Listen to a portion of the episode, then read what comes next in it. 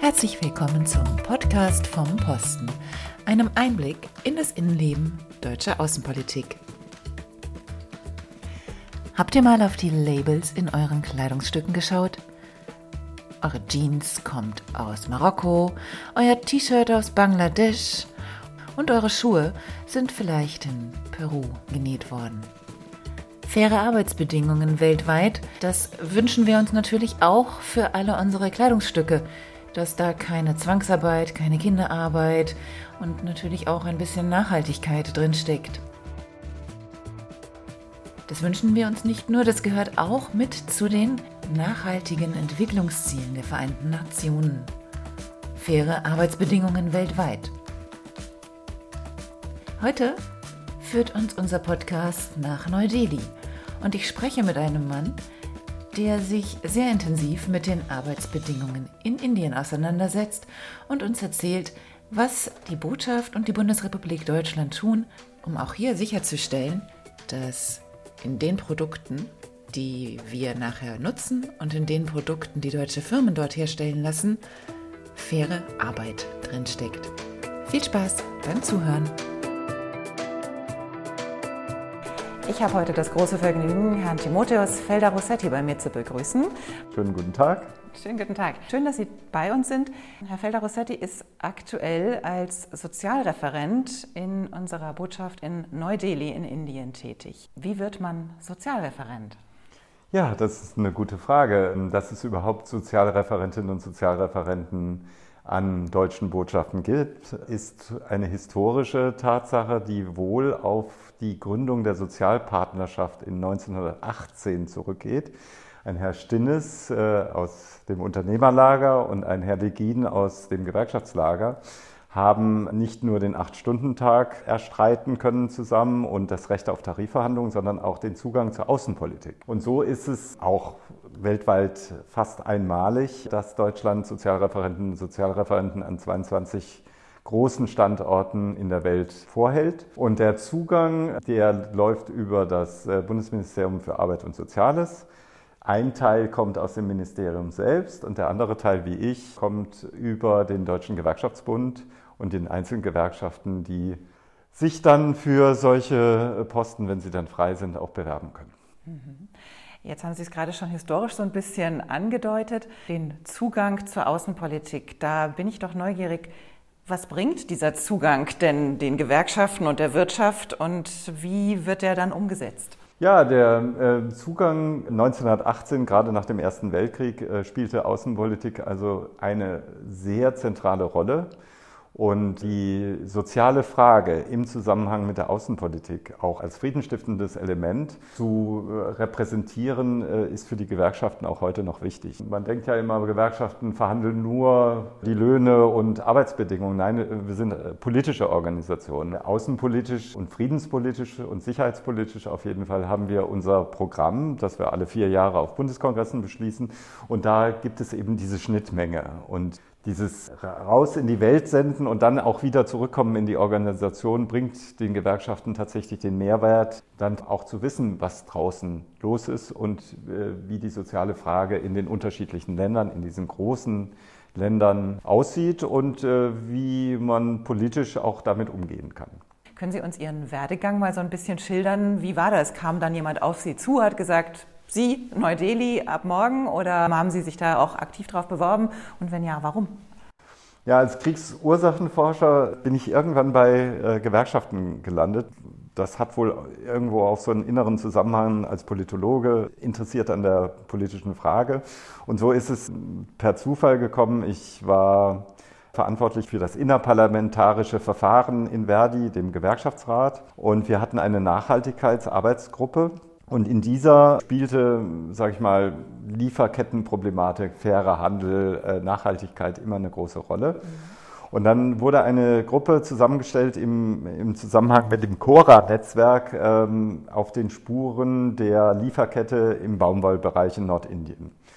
Und dafür hatte ich mich interessiert und dann äh, hieß es, okay, für die Gewerkschaft Verdi fährst du da jetzt hin. Und dann hatte ich den ersten Kontakt zu Indien geschaffen und wir sind in Nordindien von der Pflanzung bis zur Verarbeitung der Baumwolle, also in ganz vielen Stellen gewesen. Dann war schon mal Indien gesetzt an der Stelle und hat mich persönlich auch sehr angesprochen. Dann wusste ich von anderen Kolleginnen und Kollegen, dass es diese Sozialreferentinnen und Referentenposten gibt. Und dann habe ich mich mal umgetan, äh, auch mal Richtung Deutscher Gewerkschaftsbund, ob das denn irgendwie möglich wäre. Und tatsächlich äh, wurde es dann äh, vor drei Jahren dann wahr. Das heißt, Sie sind jetzt seit drei Jahren auch schon dort vor Ort. Mhm. Genau. Und Sie haben ja jetzt gerade so ein paar Begriffe erwähnt, die vielleicht nicht jeder unserer Hörerinnen und Hörer gleich auf dem Schirm hat. Unter anderem das Thema der Lieferkette. Mhm. Können Sie dazu noch ein paar Worte sagen, was das ist und wie das funktioniert? Ja, also das ist ja der, das Zusammenspiel des Kernunternehmens und den Zulieferbetrieben, die bei international agierenden äh, Unternehmen dann auch meistens im Ausland äh, stattfinden teilweise äh, mit dem Direktimport, aber teilweise mit unterschiedlichen Verarbeitungsstufen. Das findet eben auch in Indien statt. Diese 1800 deutschen Unternehmen, die dort tätig sind, suchen sich eben dann die verschiedenen Zulieferer auch vor Ort in Indien oder auch anderswo. Für Gewerkschaften deswegen interessant, weil dort äh, in den Lieferkettenbetrieben und in den Kernunternehmen arbeiten Menschen. Es ist sehr interessant für Gewerkschaften eben zu hinterfragen, ob die Arbeitsbedingungen dort so gestaltet sind, dass sie fair und nachhaltig sind. Mhm. Niemand möchte Produkte tragen oder kaufen, äh, in denen Zwangsarbeit, Kinderarbeit und äh, abhängige Arbeit über die Maßen hinaus eben stattfindet. Und deswegen, um auch die internationale Solidarität zwischen Arbeiterinnen und Arbeitern äh, zu unterstreichen, sind Gewerkschaften natürlich Fürsprecher und Fürsprecherinnen für gute Arbeitsbedingungen weltweit. Und deswegen ist das Thema Lieferkette und faire Lieferketten ein großes Thema. Jetzt als Sozialreferent an der Deutschen Botschaft, haben Sie das Gefühl, dass Sie was bewegen können? Haben Sie das Gefühl, Sie können tatsächlich in so eine Lieferkette eingreifen? Und wenn ja, wie machen Sie das? Wie sieht so ein Arbeitstag bei Ihnen aus? Beziehungen aufzubauen zwischen den Gastländern und der Bundesrepublik ist äh, absolut wichtig, um im Gespräch zu bleiben, um solche Themen wie eben faire Arbeitsbedingungen, aber auch wirtschaftliche Beziehungen, politische Beziehungen ständig thematisieren zu können. Im Einzelnen hatte ich das Glück, gleich von Anfang an ein Auslandsunterstützungsnetzwerk in der Federführung in der Botschaft Neu-Delhi aufzubauen im Bereich Wirtschafts- und Menschenrechte. Und äh, das war ein ganz neues Feld. Das hängt vor allen Dingen mit dem nationalen Aktionsplan äh, der Bundesregierung zusammen, die solche Auslandsunterstützungsnetzwerke zur Unterstützung deutscher Unternehmen in der Umsetzung fairer Lieferkettenbeziehungen vorsieht. Das Auslandsunterstützungsnetzwerk versucht also, deutsche Unternehmen in der Umsetzung des nationalen Aktionsplans zu unterstützen. Wie machen wir das?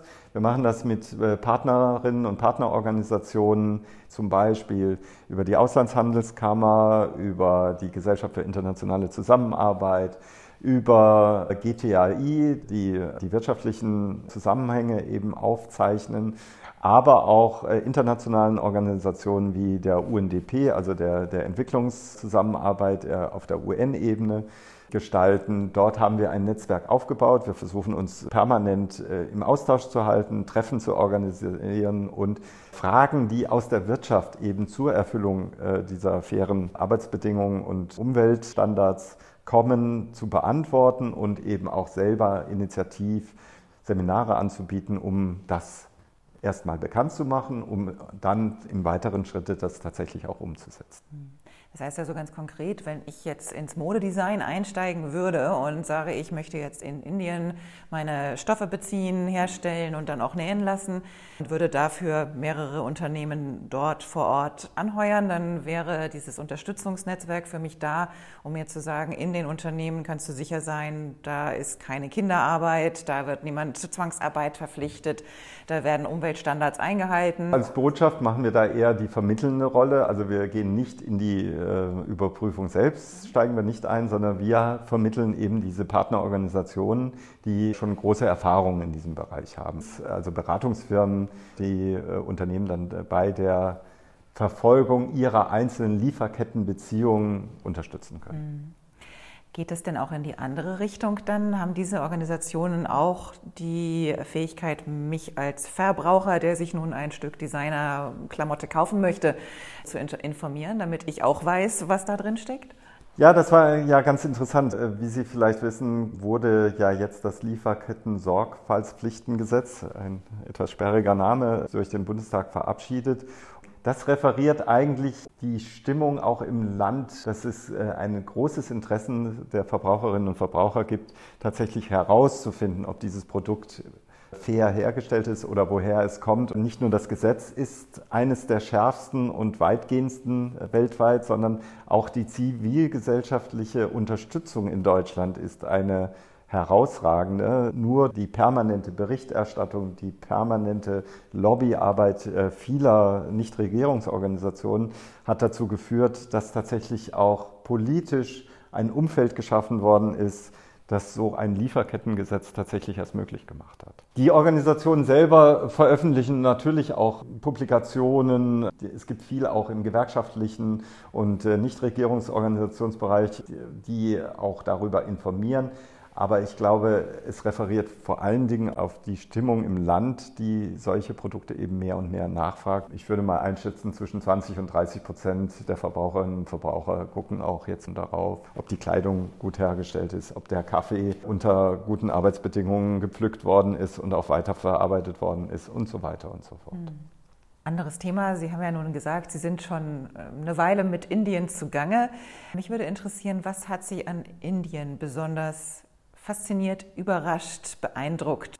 Ich erinnere mich noch ganz genau äh, bei der ersten Reise. Wir kamen in Neu-Delhi mit dem Flieger an, hatten acht Stunden Zeit, haben unser Gepäck abgegeben und äh, sind in die vollklimatisierte U-Bahn eingestiegen. Eine große Trasse, äh, hochmodern zum alten Markt nach Neu-Delhi gefahren. Und dann kommt man unterirdisch an, geht wie im Flughafen im Sicherheitscheck nach oben und dann öffnet sich die Tür und dann äh, stellt sich ein Bild dar, das sich von dem davor um 100 Prozent unterscheidet. Also dieses Leben, dieses Treiben, die, die bunte Vielfalt auf der Straße bis hin zu der fast Unmöglichkeit, eine Straße zu überqueren, äh, waren die, die ersten Eindrücke. Gerüche, die unbekannt waren, das hat mich erstmal sehr beeindruckt. Ich konnte damals noch nicht sagen, ob jetzt positiv oder negativ, aber wir haben dann versucht, über Fahrradrikschas uns den Weg über den alten Markt dort dann zu bahnen. Dort ist es dann so organisiert, dass je nach Straße bestimmte Produkte eben verkauft wird. Äh, zum Beispiel Papier in einer ganzen Straße, Gewürze auf der anderen Seite. Dann bis zu dem alten Fort hin, das sind so zwei Kilometer vielleicht, das hat uns insgesamt wegen der großen Menschenmenge bestimmt so anderthalb Stunden Zeit gedauert und auf dem Weg dann eben wieder zurück und dann wieder in die klimatisierte U-Bahn, dann wieder zum Flughafen und dann äh, mit dem Flieger nach Ahmedabad, wo die Informationsreise stattgefunden hat. Es wird gesagt, entweder liebt man es oder man sagt sich, nö, das nächste Mal besser nicht. Und bei mir war das Erstere der Fall. Ja, jetzt haben Sie aber den Verkehr schon mal erwähnt. Den stelle ich mir ja dann doch auch herausfordernd vor, wenn man da jetzt wirklich lebt. Wie ist das im täglichen Leben für Sie? Wie kommen Sie von A nach B, wenn es zwei Kilometer manchmal äh, ja, länger als eine Stunde brauchen? Wie macht man das? Aufgewachsenes Autofahrerkind habe ich mir gedacht, das probierst du doch auch gerne mal selber aus. Tatsächlich habe ich mir einen Gebrauchtwagen zugelegt und äh, fahre tatsächlich selber in dem Verkehr, der manchmal etwas undurchsichtig ist, aber einer fairen Regel folgt, nämlich der oder diejenige, die die Nase vorn hat, hat Vorfahrt. Das ist in Kreisverkehren eine Herausforderung, weil jede von links kommende, weil ja andere denke, von links kommende Fahrzeuge Vorfahrt haben. Das heißt, äh, die von links fahrenden Fahrzeuge, die schneller unterwegs sind, da würde vielleicht der deutsche Autofahrer oder die deutsche Autofahrerin denken, ja, äh, ich bin aber im Kreisverkehr, ich habe eigentlich Vorfahrt. Nein, es ist eben ganz umgekehrt. Der, die Schnellere hat Vorfahrt. Und wenn einem das dann geläufig ist, dann fährt es sich eigentlich ganz angenehm und dann auch relativ sicher. Sie sind Gewerkschafter mit Leib und Seele, habe ich so ein bisschen rausgehört. Wie ist es denn mit den Gewerkschaften in Indien? Wie funktioniert die Zusammenarbeit und wie funktionieren die Gewerkschaften selbst? Das war das Erstaunliche, dass viele eigentlich davon ausgehen, dass es ein gewerkschaftsfeindliches Land ist. Das ist es ganz und gar nicht. Es gibt 11.000 sehr kleine, mittlere äh, bis äh, ganz große Gewerkschaften. 90 Millionen Arbeitnehmerinnen und Arbeitnehmer sind in Indien organisiert. Das klingt jetzt von einer Anzahl, von der absoluten Anzahl sehr, sehr viel im Vergleich zu 450, 500 Millionen Arbeiterinnen und Arbeiter dann wieder in einer gewissen Relation. Es gibt den Unions Act, es ist erlaubt, äh, sich gewerkschaftlich zu organisieren. Allerdings die ILO-Konvention wurde nicht unterschrieben, der Koalitionsfreiheit, also das ist so ein gewisser Widerspruch. Aber Gewerkschaften sind dort sehr aktiv und versuchen äh, vor allen Dingen auf der Betriebsebene äh, Macht zu entfalten. Hintergrund ist, über 90 Prozent der Arbeitnehmerinnen und Arbeitnehmer haben keinen Arbeitsvertrag sind also in, äh, im informellen Sektor beschäftigt und äh, nur ungefähr 8 bis 9 Prozent äh, haben feste, feste Arbeitsverhältnisse. Und die Gewerkschaften, auch vor allen Dingen die großen Dachverbände, vertreten vor allen Dingen diejenigen, die in Staatsbetrieben, in großen Unternehmen feste Verträge haben.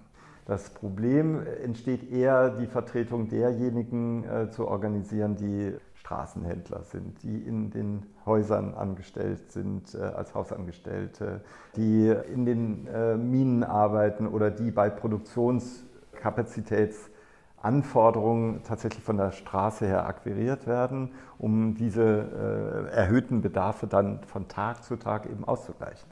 Also dieses Wort Tagelöhner hat man vielleicht in Deutschland schon ein bisschen vergessen. Aber dort ist es Realität und dort ist es äh, ein Großteil der Herausforderungen, die Arbeitnehmerinnen und Arbeitnehmer tatsächlich jeden Tag vor sich haben. Und das ist, glaube ich, für Gewerkschaften äh, ein schwieriges Feld. Aber ähm, es finden viele Streikaktionen statt. Es gibt auch einmal im Jahr einen großen Generalstreik, der von Bundesland zu Bundesland äh, tatsächlich auch unterschiedlich stark wahrgenommen wird. Okay, also passiert durchaus was.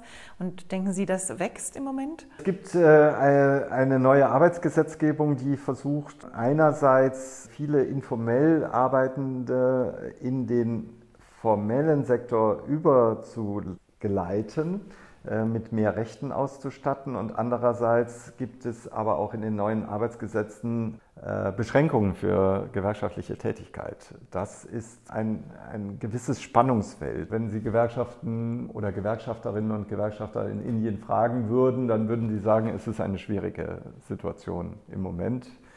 Äh, nichtsdestotrotz wird versucht, den Einfluss über die politischen Parteien eben auch weiter auszuüben.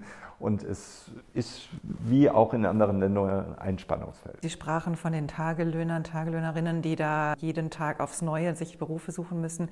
Ich kann mir vorstellen, dass gerade jetzt in der Zeit der Pandemie für diese Leute das besonders schwer war. Wie sind denn Ihre Eindrücke? Wie ist das für die Menschen gewesen jetzt? Dies war ja nun für viele Arbeitnehmende ähm, auch in anderen Ländern mhm. eine ganz große Herausforderung. Kurzarbeit äh, ist äh, in Deutschland dann so ein bisschen die Lösung gewesen. Das gab es wahrscheinlich in Indien jetzt nicht. Da können wir in Deutschland auch richtig glücklich darüber sein, dass es dieses Instrument gibt, um diese Krisenphasen zu überstehen. Es wird ja auch viel Gebrauch gemacht und tatsächlich in der Form ist das weltweit wahrscheinlich einmalig.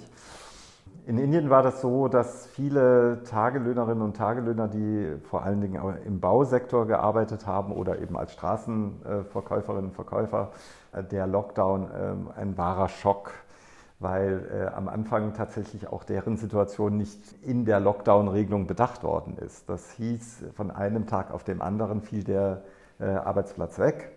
Und viele, die über hunderte, tausende Kilometer eben von ihrer Heimat entfernt waren, hieß das tatsächlich, äh, wenn die Baustelle geschlossen war, äh, dass sie äh, nicht nur den Arbeitsplatz verloren haben, sondern auch den Wohn- und Schlafort.